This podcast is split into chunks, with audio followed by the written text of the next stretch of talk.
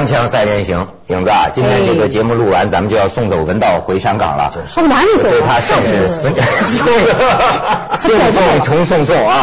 哎，真是就是很想念这个哥们儿啊，就是我们老是不见面啊，也不知道他最近的这个婚姻家庭情况啊。听说啊，哎，怎么扯到这儿？你在说什么？扯点正经的，就是回到香港。哎，其实香港我永远是一个很爱的一个。地方，嗯，所以呢，香港发生的事儿啊，我老久都没听说了，嗯，你跟我说的说。香港最近最热闹是什么？就是那个特首选举嘛。那么特首选举呢，就知道现在特首曾荫权，然后香港的反对派推了一个叫梁家杰的大律师。那么后来呢，他两人呢就合演了几台好戏。什么戏呢？就香港人过去一直觉得很盼望，哎呀，投投票啊，怎么样？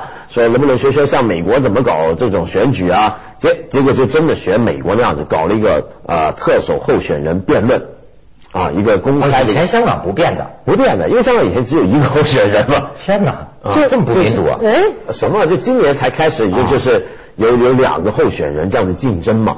那么他这样竞争之后呢，就要搞这个辩论。搞这个辩论是怎么辩呢？就选美国那种，我们有时看到美国总统大选，不是？哎，一个在这边，一个在这边，各自说一下政纲，然后下面人提问题。他们不会直接对辩，他那个辩是怎么辩？是很间接的辩。比方说，我们两个人辩论，他是观众，他提了一个问题，他是问我的。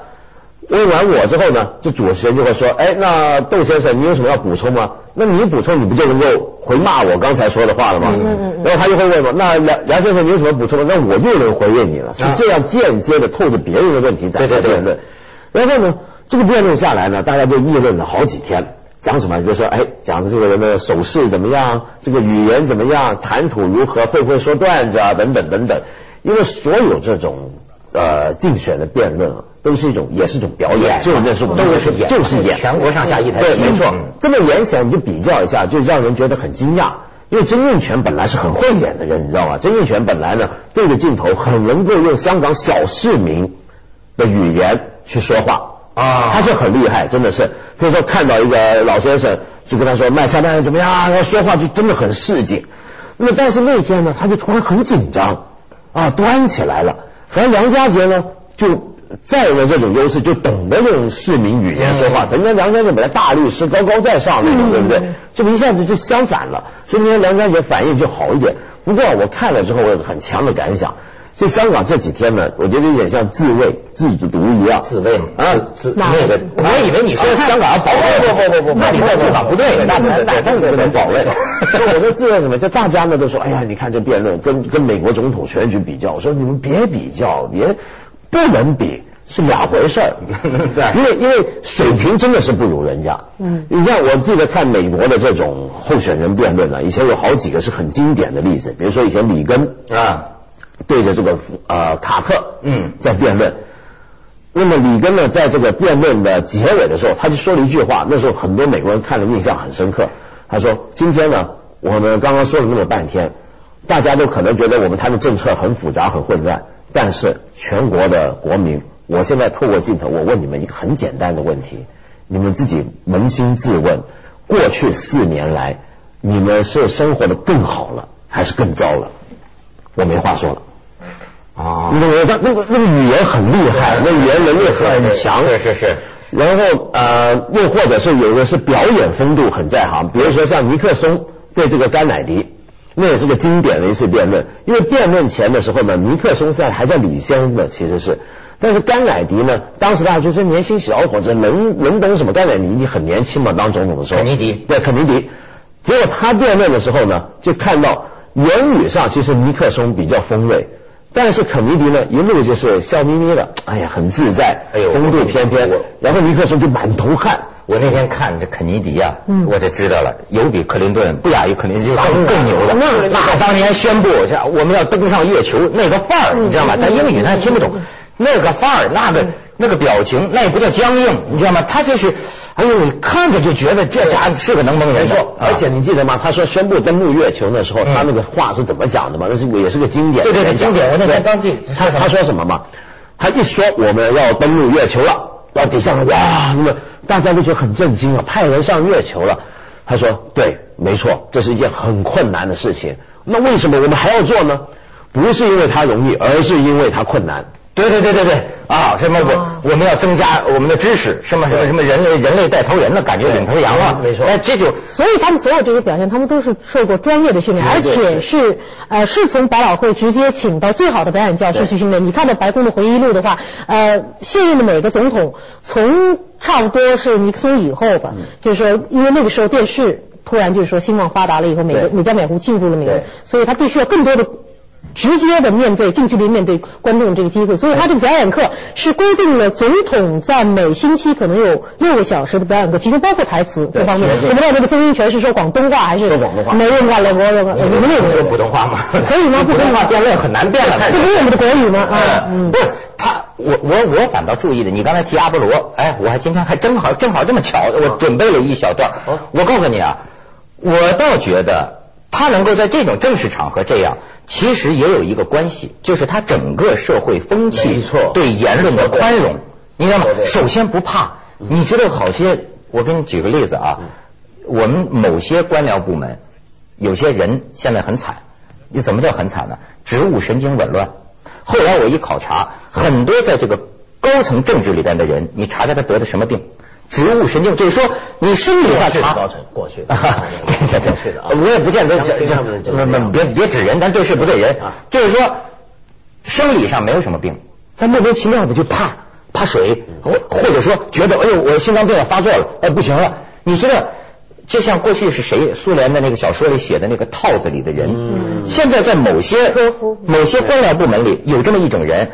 挺可怜的，有的是我们的同学呀，活得累，很难适应社会，你知道吗？因为他在这个部门里啊，他整天得打官腔，而且他生活在一个什么环境里啊？错一个字儿就完了，你就升不了官了。而在这个里边，你比如有些部门啊，也也没法贪，也没什么贪的资源。哎呦，整天打官腔，就想着当官，官迷。但是呢，犯一点小错，稍微得罪一人，你就不行。这种人呢，养成官腔之后，习惯成自然。现在出去到社会上去啊，过去人还尊重他，现在出去跟同学们吃饭，你就发现他他放不下来，他还是这个官腔，嗯嗯我觉得这是很难办的。所以我就想啊，其实这里边有一种轻松。你比如说像意大利，贝鲁叫贝鲁斯科尼，贝鲁斯科尼。是是总统前总理。还是前总理？的前总理？对前前前总理对。踢足球的。足球会的老板，这俱乐部的老板，这黄健翔熟是吧？我就说他。你看这么一个身份的人到美国动个心脏手术回来，在机场记记者访访问他说什么？还是咱们意大利的小护士赏心悦目啊！美国那护士进我病房能把我给吓着，以后千万别让他们再到过。不不是说他，当然可能他后来也道歉什么。是喜欢乱说话的，对。但是重要的是，这个社会允许你这个身份的人，你都可以。这样说这样的话，我就由此我为什么要这 兜了就太远了？我就说我那天看阿波罗的一个纪录片登月嘛，我就发现这样在中国什么咱们那个是谁来着？那英雄杨杨杨杨杨利伟嘛？你想咱要是登月，咱在那儿，他他敢开玩笑吗？咱不说别的，他除了说这些正确的话之外，敢聊闲天吗？嗯，美国这个肯尼迪好像地面中心和这个没事的就聊。哎呀，你们气死你们！哎，这风景漂亮，你看我再到前头看看，你看我给你翻一分钟玩，而且还问候我家里谁谁谁啊，就开玩笑，让大家看的都是。哎，甚至于有一个事情，我在纪录片里看到了，第一个宇航员下去叫什么阿姆斯特朗嘛？对，说他说啊，呃，这个个我这是我个人一小步，是我人类的一大步一大步。但是呢，你有没有想到第二个下去了，他说什么人家也不会记住，你知道吗？没错没错。然后呢，原来是真的。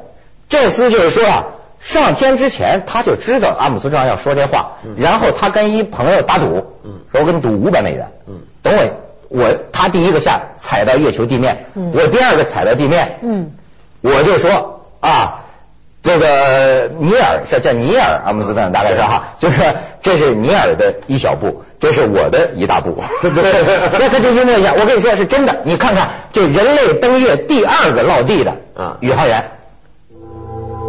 So this person said, ah, no way you're going to do that. I'm going to tell you what to say. Okay, that's a bet. So I bet this person $500. So when I got to the bottom of the ladder, I said it. And that may have been a small one for Neil, but that's a long one for me.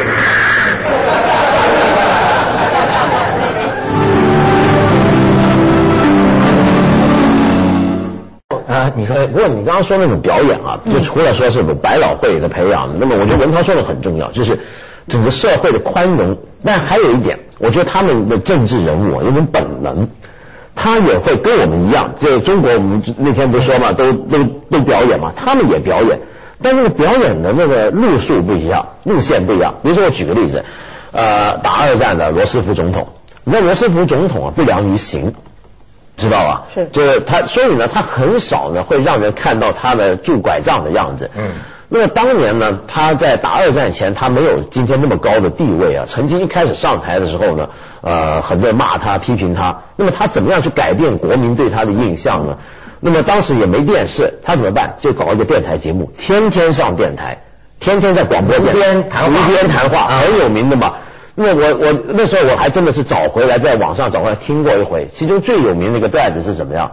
就说说着说着话，说着话，突然之间就说，哎，那个谁，给我一杯水吧，就这么声音就出去了啊，水来了，那听着他沉默了三十秒，喝一口水，哎，亲爱的国民啊，今天的华盛顿晚上真热啊，我当时觉得好舒服，你说，哎呀，这总统。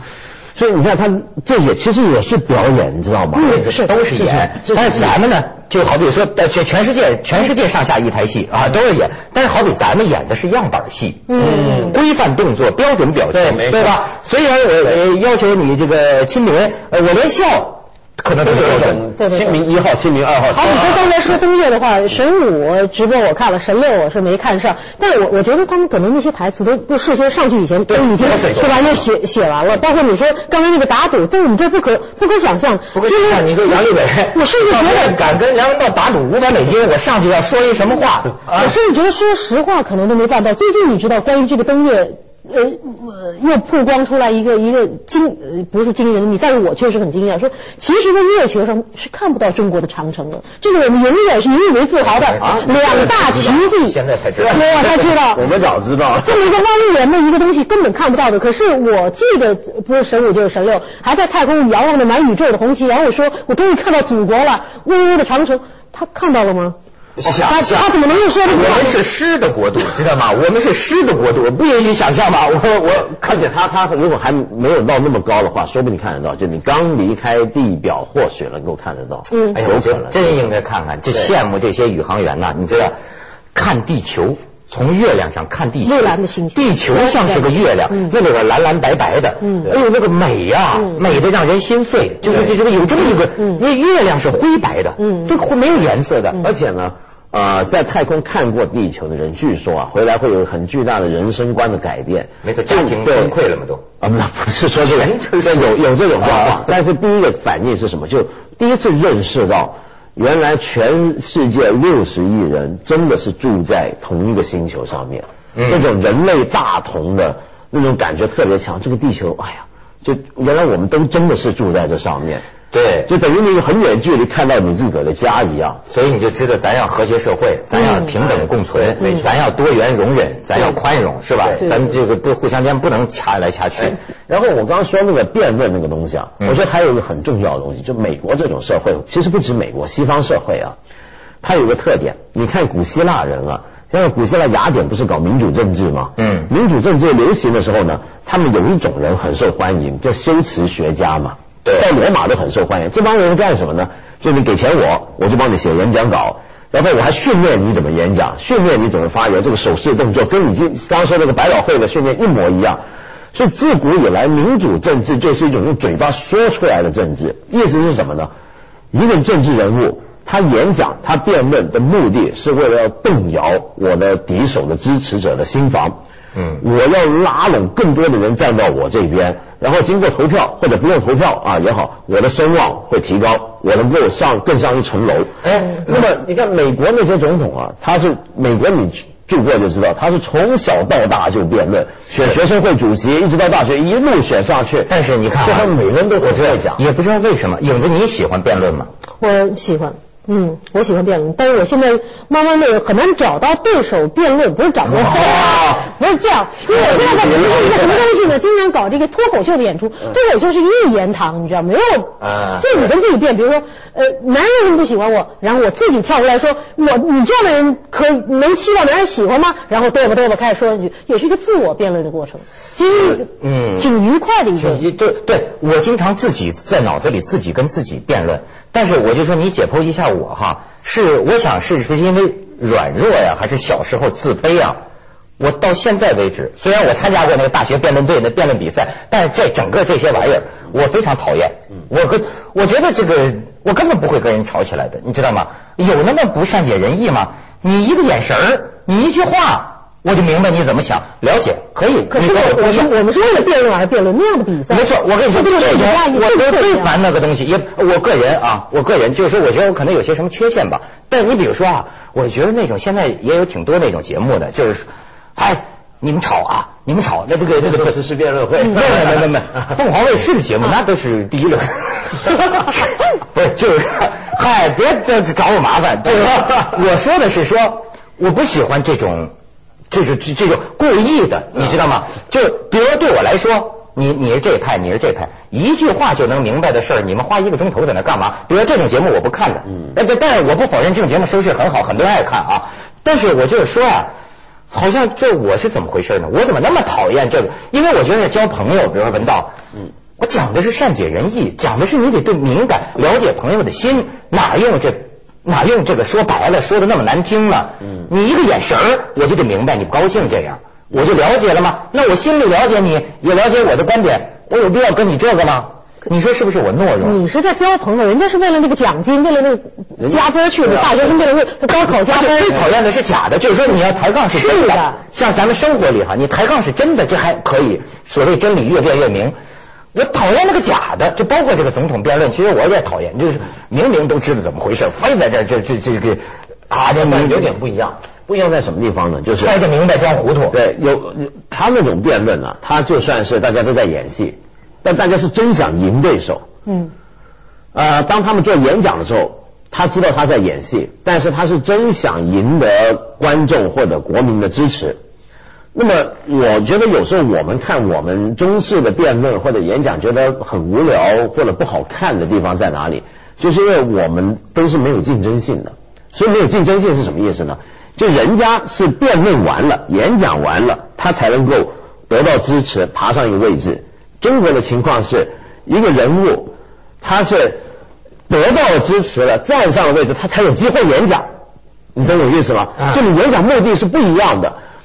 呃，他们那种演讲是我演讲是为了让你们相信我，我要有说服力，我才爬得上去。我们的演讲是，我把你们都干掉了，我哎，今天轮到我来讲了。嗯，你懂吗？所以这个演讲的方式、风格、修辞是不一样的。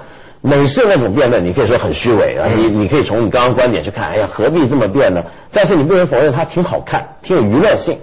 因为我们是连娱乐性都没有。我我承认，这他有有时候啊，有如果能显示出两两个人的这种机灵劲儿、这种智慧啊，我也挺喜欢。有时候我小本上还记。你看那天我就呃看一古古代俩人就吵架，怎么吵？就是说呃我是这个如影之势，比如说就是那那个地区河南那边吧，如影之你是燕赵之势哈，他就骂他说我如影之势啊，力如锥，就是你这个燕赵之势钝如锤。嗯，就是说你钝的像锤一样，然后那边怎么接呢？说以我钝锤打耳立锥，就我有锤打你的锥。然后那边又说哈，我我这锥乃神锥，不可得打，就我这神锥不能得打。那边这燕赵之士，就我们河北人就说什么，既有神锥，必有神锤，还是打你。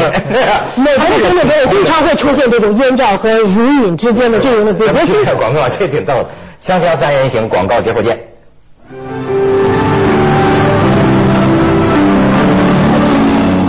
咱们女界赢了，嗯，也谈谈。女界我听过的这个令我印象比较深刻的演讲，倒不是女人，确实是跟女人有？关的，也就是这个乔治五世，这个就是温莎公爵他退位的那个演讲，当时对整个这个大不列颠来直播的，在广播电台里边，他就讲到动情之处，他就说我保持了一个男男人应有？的尊严，一个政治家的一个品味，同时是那样的富有？这个人性化。他就说，我认为我今天做出这个选择，必须有？利于各方面。我从小受的教育就是，有利于每一个方面，有利于我自己，有利于我爱的这个，有利于我的国家和人民。他做了这个演讲，就是你刚才说的，我们的演讲没有目的，爬上台去了以后，然后在那边我说了说。都得你们都得听我的，你可以去，你可以不来，你可以关掉电视，但是我还在那里说。但他这个是要必须要达成他的目的。这一家是一类很特殊的人群。刚刚你说他们有植物神经综合症，真的，我现在我们可以理解到了。植物神经紊乱。那些为什么紧张、满头大汗、不停做小动作，包括林彪为什么在世的时候，他必须房间里的温度调到二十度啊？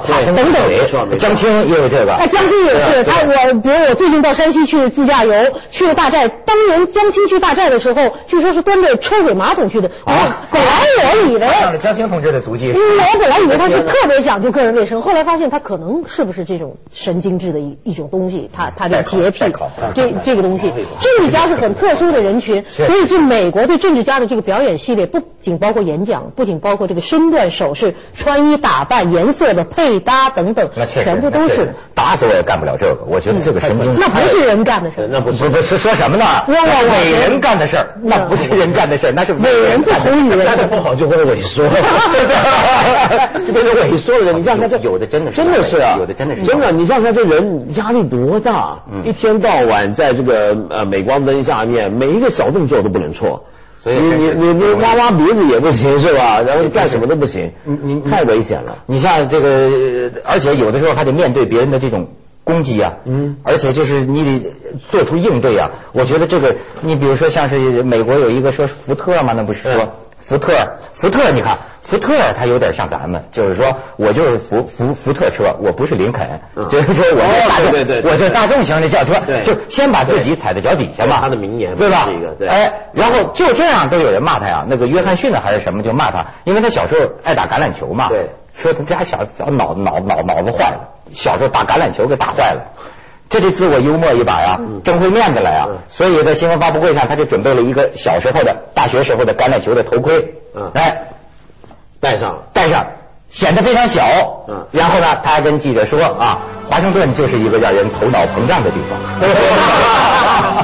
这这取悦人民，这挺不容易的，你知道吗？这多难啊！这等于是在装小丑不？你要说贝鲁斯特尼啊，嗯，他为什么老开黄段子？一来他生性如此，二来啊，他要鼓动意大利那种基层百姓的民粹主义，就大家都会觉得，哎，你看我们这个总理是个老色鬼，跟咱一样，啊，是那种感觉。